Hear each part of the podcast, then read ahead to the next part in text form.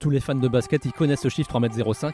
Mais donc c'est c'est quand même fou de se dire que c'est juste parce qu'une personne a posé un panier de pêche sur une rambarde. voilà. Et exactement. Il y a, il y a plus de 100 ans. voilà. Et, et- exactement. Donc comme quoi, bah, il a euh, clairement mis à la bonne hauteur Oui, oui. apparemment pour que ce soit, euh, en tout cas, euh, que ça devienne un sport, euh, un sport intéressant. Et donc bien évidemment, le but était de faire pénétrer un ballon à l'intérieur de ces de ces paniers, donc à cette hauteur de 3,048 mètres.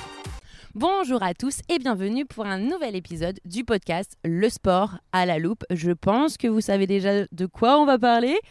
Nous sommes sur un terrain de basketball parce qu'effectivement, la semaine prochaine reprend la saison de la NBA. Et d'ailleurs, donc du coup, Jérôme euh, porte le t-shirt pour l'occasion. Et euh, donc voilà, le 24 octobre, euh, plus précisément, effectivement, nous aurons, enfin la nouvelle saison de la NBA reprend et il y a de nombreux Français dans les franchises américaines. Donc c'est pourquoi le sujet est quand même relativement intéressant pour nous.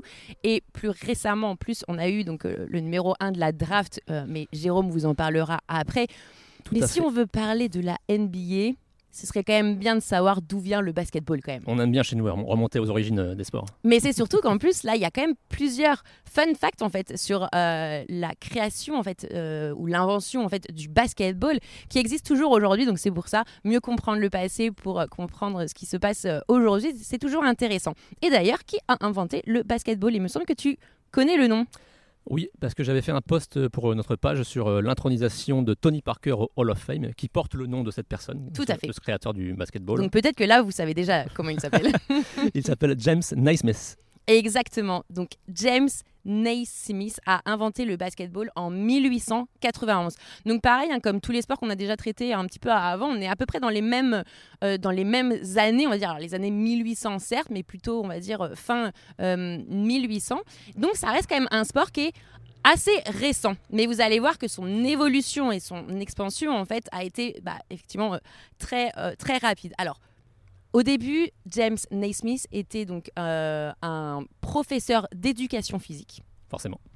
Ça aide, tout simplement. Donc, il était effectivement euh, déjà, déjà dans le sport. Et donc, il, euh, il était professeur au Springfield College, donc aux États-Unis, plus précisément dans le Massachusetts.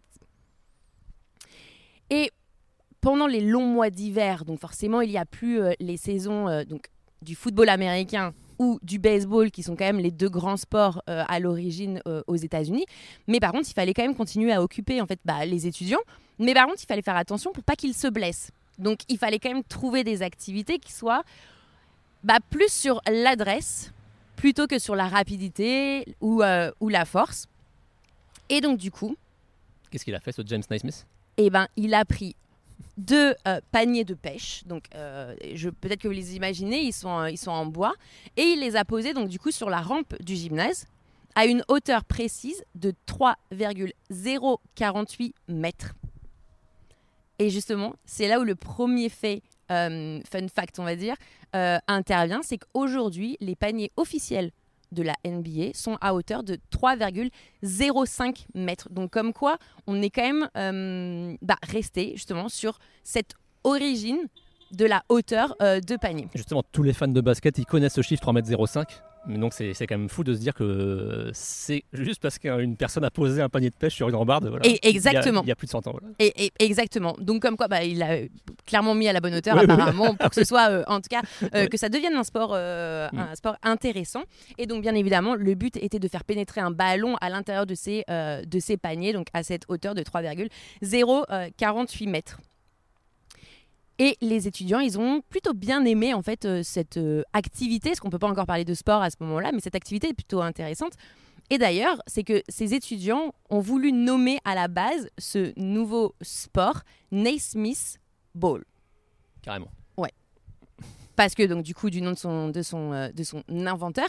Mais bien évidemment, le professeur a refusé, euh, peut-être par ego ou je ne sais pas, ou peut-être que pour lui, euh, il, ne, il ne le souhaitait pas. Et c'est donc, du coup, le chef de la classe, donc, qui s'appelle Franch Mahan, qui s'est dit bah, on va l'appeler basketball, logiquement pour panier, ballon. Donc c'est là où est venu le, le- le nom de ce sport, euh, basketball. Alors on aurait pu dire, bah, ils auraient pu l'appeler euh, Springfield, comme on a fait le rugby il n'y a pas si longtemps euh, Ouais. pour... euh, C'est vrai que c'est marrant de vraiment se replonger dans un peu l'origine des noms des sports. Tout à fait. On voit que certains prennent des noms de villes, effectivement, comme rugby, et d'autres. Alors, il n'y en a pas beaucoup qui prennent les noms de villes.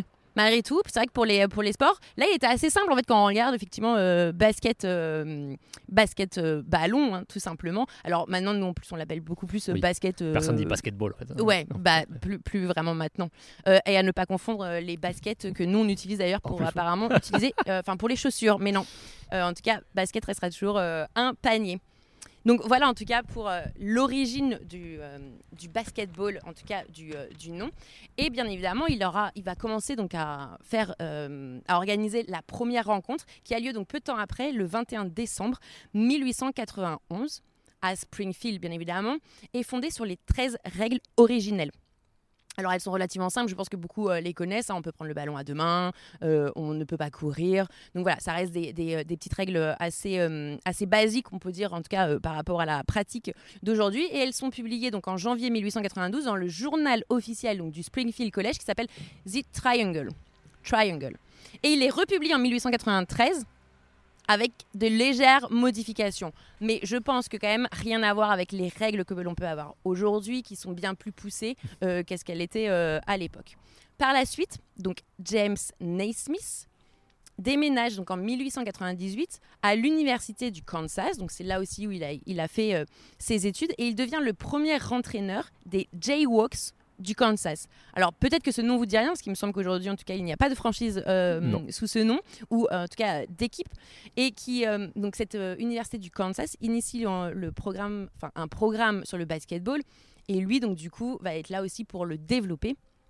Et d'ailleurs c'est que sous cette, lorsqu'il est entraîneur, il y a une légende qui se construit avec lui et il s'appelle Fogg Allen. Donc pour ceux qui euh, connaissent bien le, le basketball, je pense que peut-être que le nom vous dit quelque chose. C'est vrai que c'est pas du tout de notre génération, en tout cas euh, pour nous. On, on va en évoquer forcément de nombreuses légendes dans le, dans le podcast. Ah bah tout à fait. Lui, on la va- première, donc. euh, Voilà, exactement. En tout cas, dans, dans le parcours universitaire, Oui. surtout. Et ensuite, il lui succédera justement en tant qu'entraîneur. Et c'est d'ailleurs l'un des entraîneurs qui aura le plus de victoires au basketball universitaire américain. D'accord. Donc comme quoi, euh, c'était quand même déjà... euh, il devait quand même être bon. Forcément, alors James Smith, euh, il était déjà âgé de 52 ans hein, quand il a créé le, le ba- basketball. Il est décédé donc à 78 ans. Mais pour autant, il a quand même été élu membre, donc comme tu l'as dit tout à l'heure, du Wall of Fame. Wall of Fame. Hall of Fame. Je le, sais pas le- pourquoi le- je- le Panthéon en français. Et, et ex- exactement. Et euh, donc en 1959, donc lors de la création, comme bah, membre forcément, euh, vu qu'il a quand même inventé le basketball, donc c'est plus à titre posthume hein, qu'il a, qu'il a été fait. Forcément que le créateur d'un sport sera au Hall of Fame, c'est un peu. un- Et- un peu et- logique. exactement. Et dans tous les cas, c'est que cette institution porte également euh, son nom et d'ailleurs, elle est située à Springfield. Mais également, le 1er mars euh, 2007, il, est, il devient également membre du FIBA Wall of Fame, euh, forcément, donc, euh, donc par rapport à la FIBA.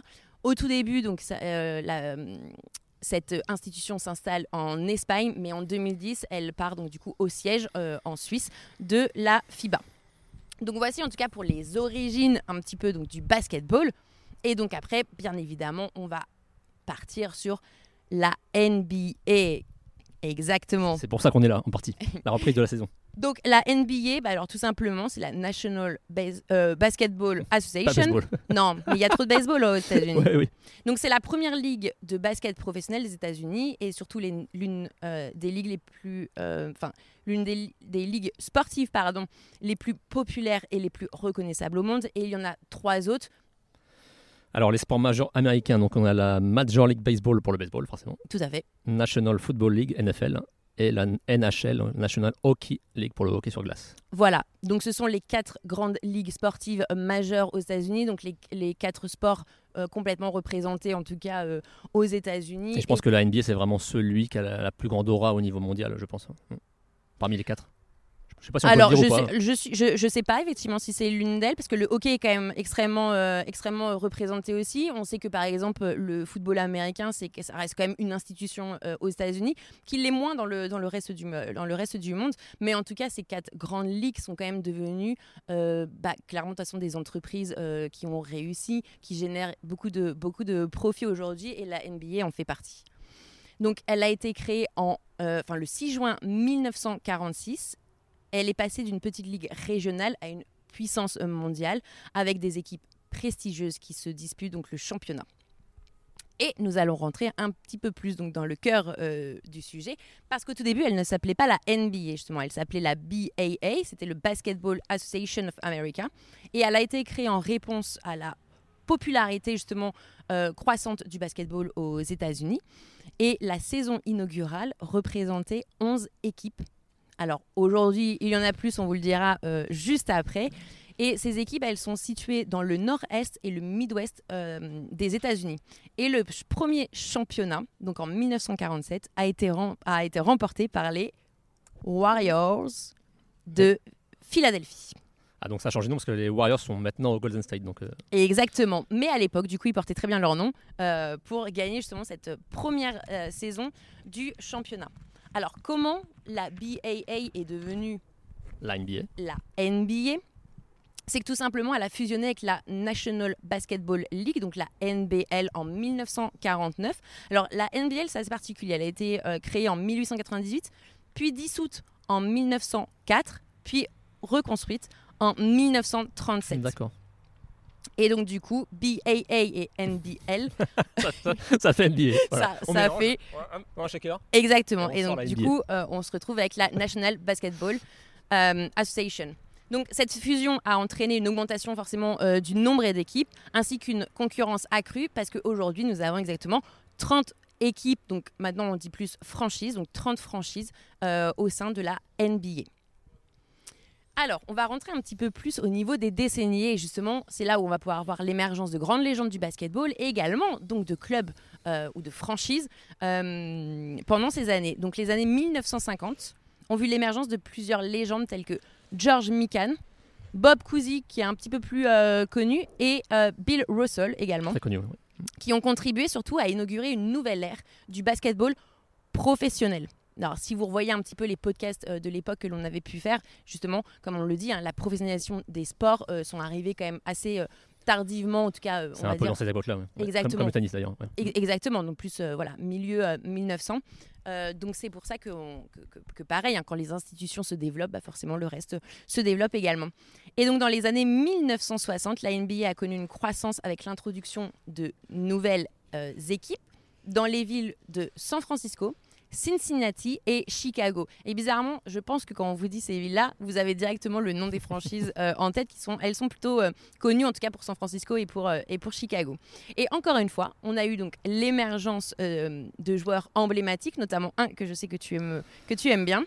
Will Chamberlain Exactement. Je crois qu'il a, il a le record de points sur un match, 100 points je crois en NBA. Ah, ce, qui est, ce, qui est, énorme, effectivement. Et ensuite, il y en a un deuxième qui est aussi tout aussi connu, il s'appelle Jerry West, mais lui, il est aussi beaucoup connu, non, enfin pour son parcours certes, mais également parce que c'est c'est la silhouette en fait du euh, logo tout simplement de la NBA. Donc voilà, le, la suite que vous voyez là, c'est effectivement Jerry West, donc du coup un joueur légendaire des années 1960. Alors, sans son autorisation, euh, forcément, elle a, été prise, mais justement, sur un fact que vous, qu'on vous avez fait sur notre compte Instagram, on avait pu euh, expliquer justement cette, bah voilà, ce, ce logo de la NBA, parce que c'est assez particulier et en plus c'est un logo qui existe toujours aujourd'hui et qui est devenu une marque euh, très clairement. Donc voilà, donc Jerry West, bah voilà, c'est le, on va dire c'est le, le, gardien de la, de la NBA. Connu pour différentes choses, on va dire. Voilà. Et également, donc c'est dans cette même décennie, il y a Elgin euh, Baylor qui est également donc du coup ce troisième joueur un petit peu emblématique de cette décennie.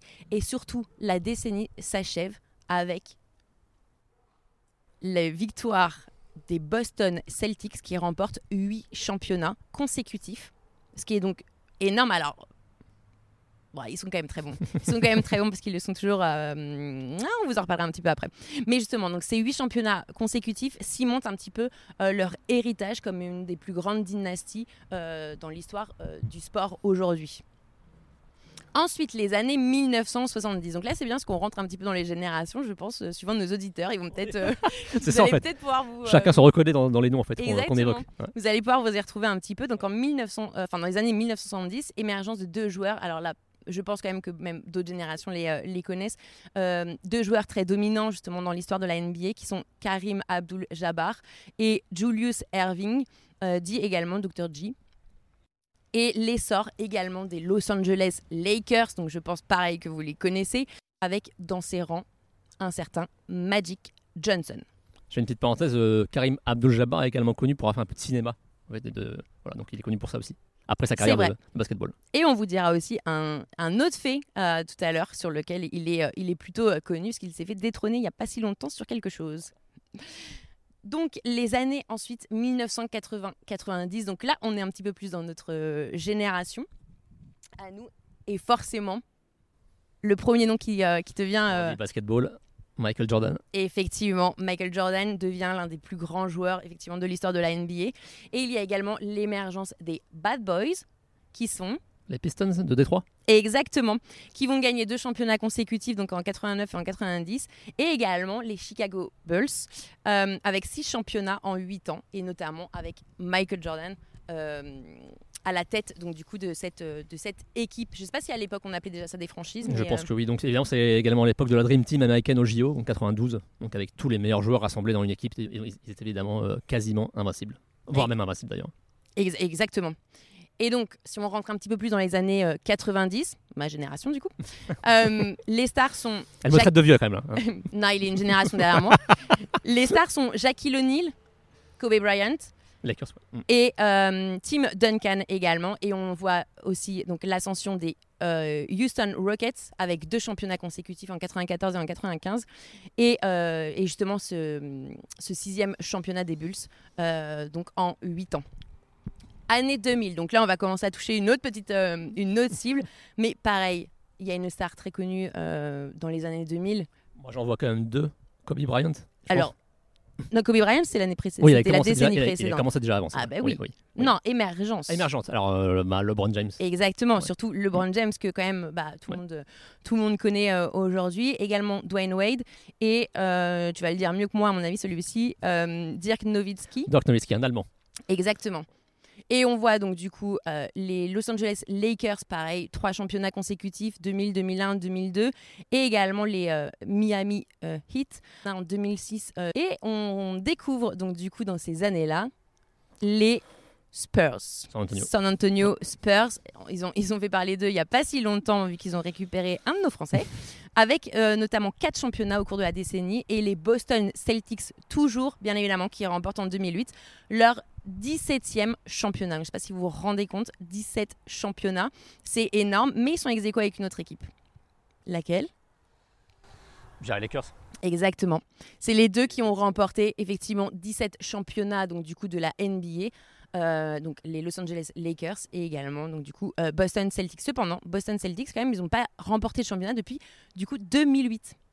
Donc c'est qu'il y en a d'autres quand même qui sont, euh, qui sont là pour aller euh, récupérer un petit peu ce, ce record. Mais euh, les- je crois que ceux qui sont juste après, ils sont à 7, à championnats. Donc c'est vrai qu'ils sont, ils ont quand Ils même... sont loin devant. Exactement, ils sont quand même loin. Et donc du coup, comme on l'a- vous l'a dit précédemment, la NBA aujourd'hui compte 30 équipes, donc principalement aux États-Unis et au Canada. Et elles sont divisées en deux conférences, donc Est et, et Ouest. Les équipes jouent en tout 82 matchs pendant la saison régulière. Les 8 meilleures équipes de chaque conférence, donc en tout les 16 au final, accèdent aux séries éliminatoires, donc appelées également les playoffs, et elles se composent de 4 tours. Forcément, après, l'équipe gagnante remporte les championnats de, de la NBA.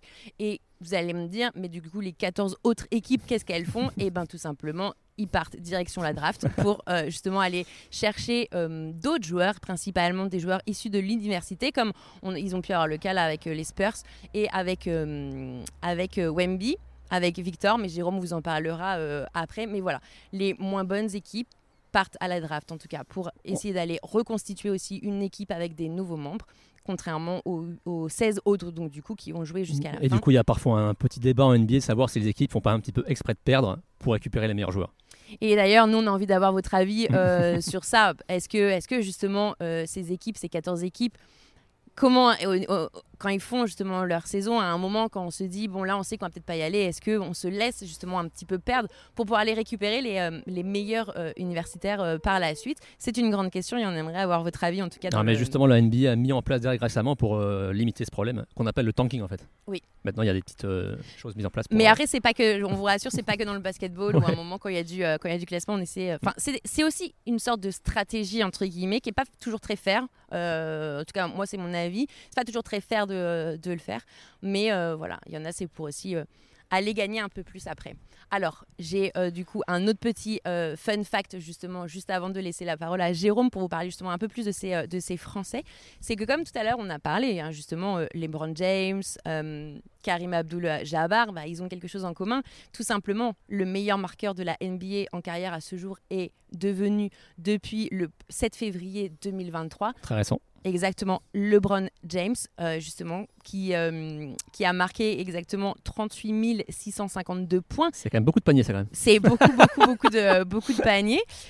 Et justement, il a détrôné l'ancien leader, qui est Karim Abdul-Jabbar, qui avait lui-même 38, mais- 38 000, pardon, 387 points. Mais c'est surtout qu'il était numéro 1 depuis le 5 avril 1984. Moi, je peux vous dire, je n'étais pas née. Donc c'est vraiment un record qui était extrêmement ancien. Mais exactement, il a tenu cette place pendant 38 ans et 307 jours.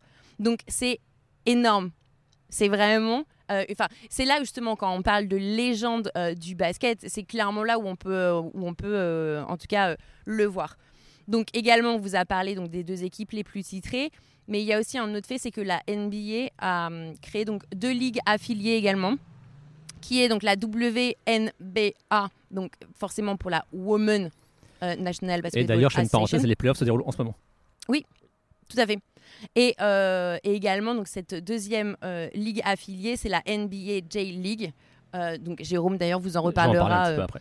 Euh, tout à l'heure. Donc voici en tout cas pour les origines en tout cas du basket. Et c'est pour toutes ces, euh, pour toutes ces raisons qu'aujourd'hui nous avons de nombreux Français d'ailleurs dans, le, du coup, dans les franchises. Je vais commencer par faire une petite parenthèse très très rapide sur la saison à venir. Donc euh, les tenants du titre sont les Denver Nuggets avec leur joueur dominant, donc Nikola Jokic, le Serbe, qui a été élu MVP, qui a vraiment été énorme. Ok, alors est-ce que tu peux nous préciser ce qu'est le MVP Most Valuable Player, donc c'est le meilleur joueur de la saison régulière. Tout à fait. Et donc c'est lui qui a vraiment été dominant et avec ce joueur et d'autres, les Nuggets sont donc parmi les favoris pour cette saison à venir. Mais il y a également les Milwaukee Bucks qui ont recruté un joueur très très fort, Damian Lillard, en provenance de Portland, et donc euh, qui va donc seconder euh, Giannis Antetokounmpo, non pas évident à prononcer, qui est un grec. Et en général en NBA, quand on met deux stars ensemble, ça peut faire euh, des dégâts. Donc euh, les Bucks sont par- parmi les favoris. Mm. On a également euh, parmi les challengers possibles donc les Celtics de Boston et forcément. les Phoenix Suns. Bah, en- les, les Boston euh, veulent aller chercher clairement leur euh, 18e victoire pour justement dépasser aussi euh, les Lakers. C'est vrai que ce serait quand même assez fou, surtout après, quand même, donc du coup, si on regarde, ça ferait euh, 15 ans. Oui. 15 ans qu'ils n'ont pas gagné un championnat. Il est peut-être temps de se réveiller, les gars. hein. Mais on est là pour parler avant tout des Français. Donc un petit rappel historique, euh, le premier Français en NBA, c'était Tariq Abdoulouad en 1997. C'est un peu lui qui a ouvert la voie à d'autres. Après, on a eu Jérôme Moiseau et Tony Parker, le troisième, qui est le Français le plus connu en NBA, qui a récemment été intronisé au Hall of Fame, Tout à fait. qui a quand même gagné 4 bagues de champion avec les Spurs. Oui. Depuis, donc, il y a eu vraiment beaucoup de Français en NBA. Et là, cette saison, on a en tout 14, dont évidemment un dont Qui tout est- le monde parle depuis quelques semaines. Bah, c'est surtout futur très, très, très grande légende du basketball. En tout cas, c'est tout ce qu'on peut lui souhaiter, mais en tout cas, il est bien parti pour. Et en plus, il, il est dans l'équipe de Parker, donc euh, forcément. hein. On fait Bizarrement. on fait des comparaisons. Bizarrement. Et il aura le bizarrement. même coach, donc euh, Greg Popovich, qui Mm. va donc le prendre sous son aile. Et donc ce Victor Wembanyama, c'est un phénomène dont on parle depuis quelques temps déjà, parce qu'il a un profil de joueur de basket nouveau, 2m24, mais qui court. Très, Ouais. très mobile. Donc c'est vraiment un truc euh, hallucinant. C'est vrai. Le mec a à la fois une taille de pivot, même très grand pivot, et il sait tout faire. Shooter, courir. Donc voilà, c'est on, on annonce ce, ce joueur comme le meilleur joueur du monde à, à venir. Peut-être pas pour rien qu'il a été numéro 1 de la draft d'ailleurs. Ce qui évidemment est une première pour un Français, donc numéro 1 de la draft. Mm.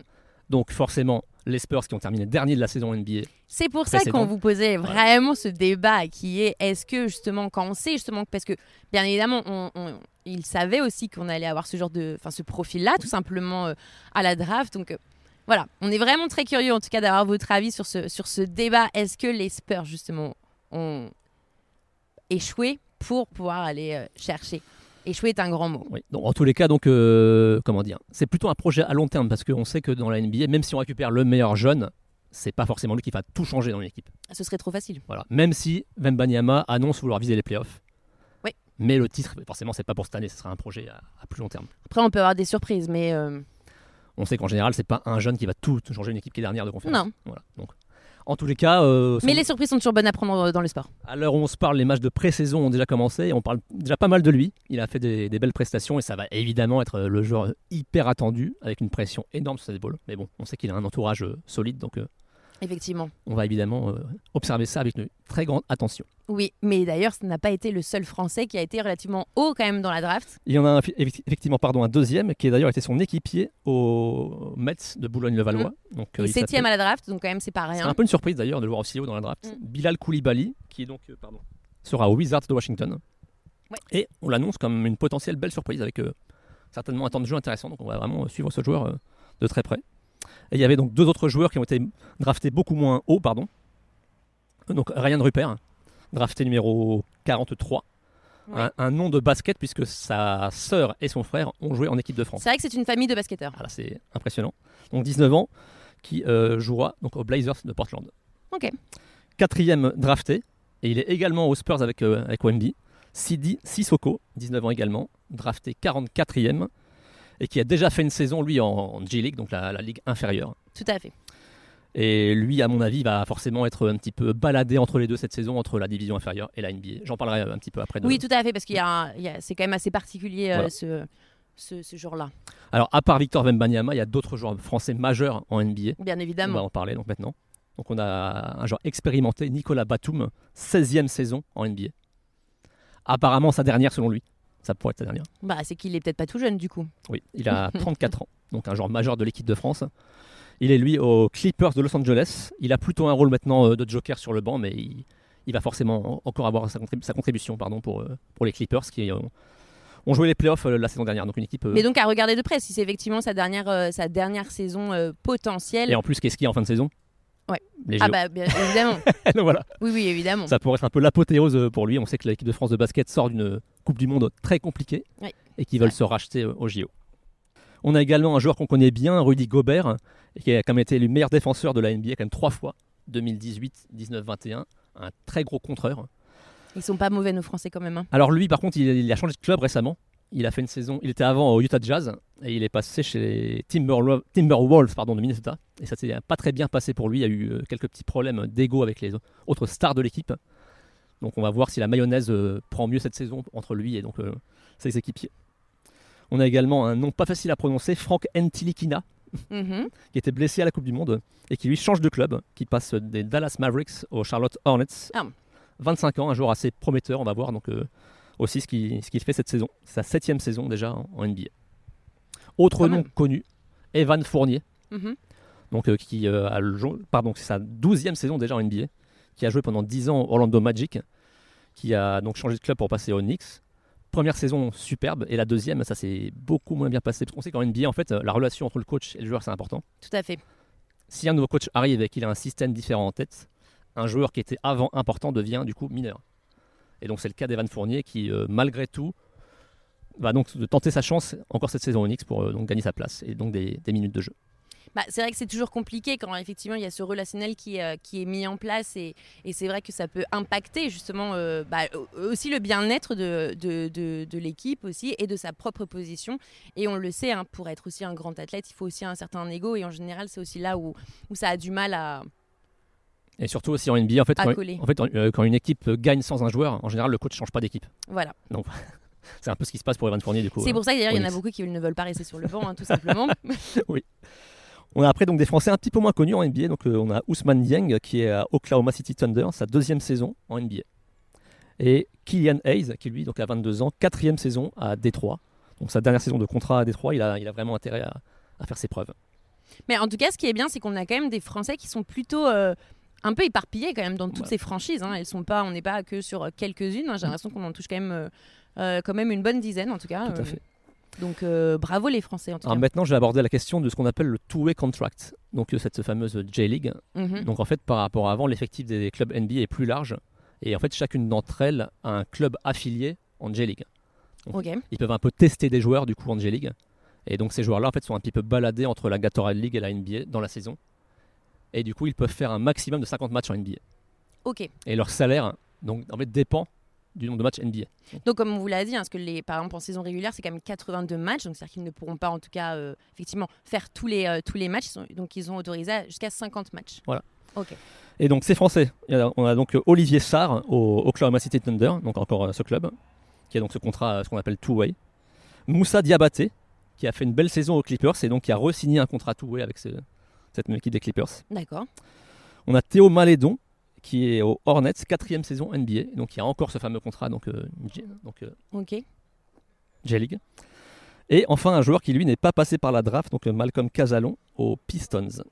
Donc voilà, donc euh, beaucoup de Français avec ce système de, de contrat two-way, donc qui ont intérêt à, à faire leur preuve. Donc chaque match en J-League, c'est vraiment l'occasion de marquer des, des points entre guillemets pour convaincre le club NBA de, de reprendre. Bah donc voilà, vous savez tout en tout cas sur les Français euh, qui sont dans ces franchises euh, américaines. Je pense que maintenant vous en savez un petit peu plus aussi sur le basketball. Euh, donc voilà, donc n'hésitez pas. En tout cas, ce qu'on voulait vous dire aussi, c'est qu'il y a beaucoup de terrains de basket qui sont en tout cas présents dans les, dans les villes. Donc n'hésitez pas à aller faire quelques petits paniers. Il me semble que tu voulais rajouter quelque chose. Oui, un petit mot sur la, la reprise en elle-même. Donc ça reprend le 24 octobre avec deux matchs, donc dans la nuit du 24 au 25 pour nous les Français. Et il y a deux très grosses affiches pour démarrer. Donc euh, Denver Nuggets, tenant du titre, contre les Lakers. C'est, il me semble, la revanche de la finale de la conférence Ouest 2023. Mhm. Et Golden State contre Phoenix. Et pour les grands débuts du fameux Victor Wembanyama, c'est le lendemain, à domicile, contre Dallas. Donc voilà, c'est vraiment le match que je pense que beaucoup de Français vont regarder, même si ça va être euh, peut-être tard le soir, mais on sera Voilà. devant, devant les écrans pour, euh, pour la première Bah, en prestation. tout cas, pour effectivement, déjà pour ce début de saison, hein, on sait que la NBA, en tout cas, euh, accroche beaucoup de personnes. Euh, donc voilà, en tout cas, on voulait vous en sachiez un petit peu plus euh, sur cet univers et notamment aussi mettre en avant bah, tous ces Français, parce que certes, on parle beaucoup de Victor, mais voilà, il n'y a pas, même si on apprécie beaucoup Ils Victor, c'est pas 14 le en tout, problème. ouais. Mais voilà, quand on a 14 Français en NBA, c'est que c'est quand même plutôt, plutôt pas mal. Donc voilà, n'hésitez pas en tout cas à les suivre. N'hésitez pas toujours à débattre quand même au niveau des commentaires pour savoir justement ce que vous en pensez. Et, euh, et voilà. Et dites-nous aussi si vous pratiquez euh, le basket et si euh, peut-être que vous connaissez aussi l'origine, en tout cas, de ce sport. Nous, on en découvre à chaque fois qu'on vous, vous fait justement ce, ce genre de, de podcast. Et bah maintenant, on va vous laisser parce que nous, on a un petit match à faire en fait. On y va, allez Merci à tous. À la semaine prochaine. Salut.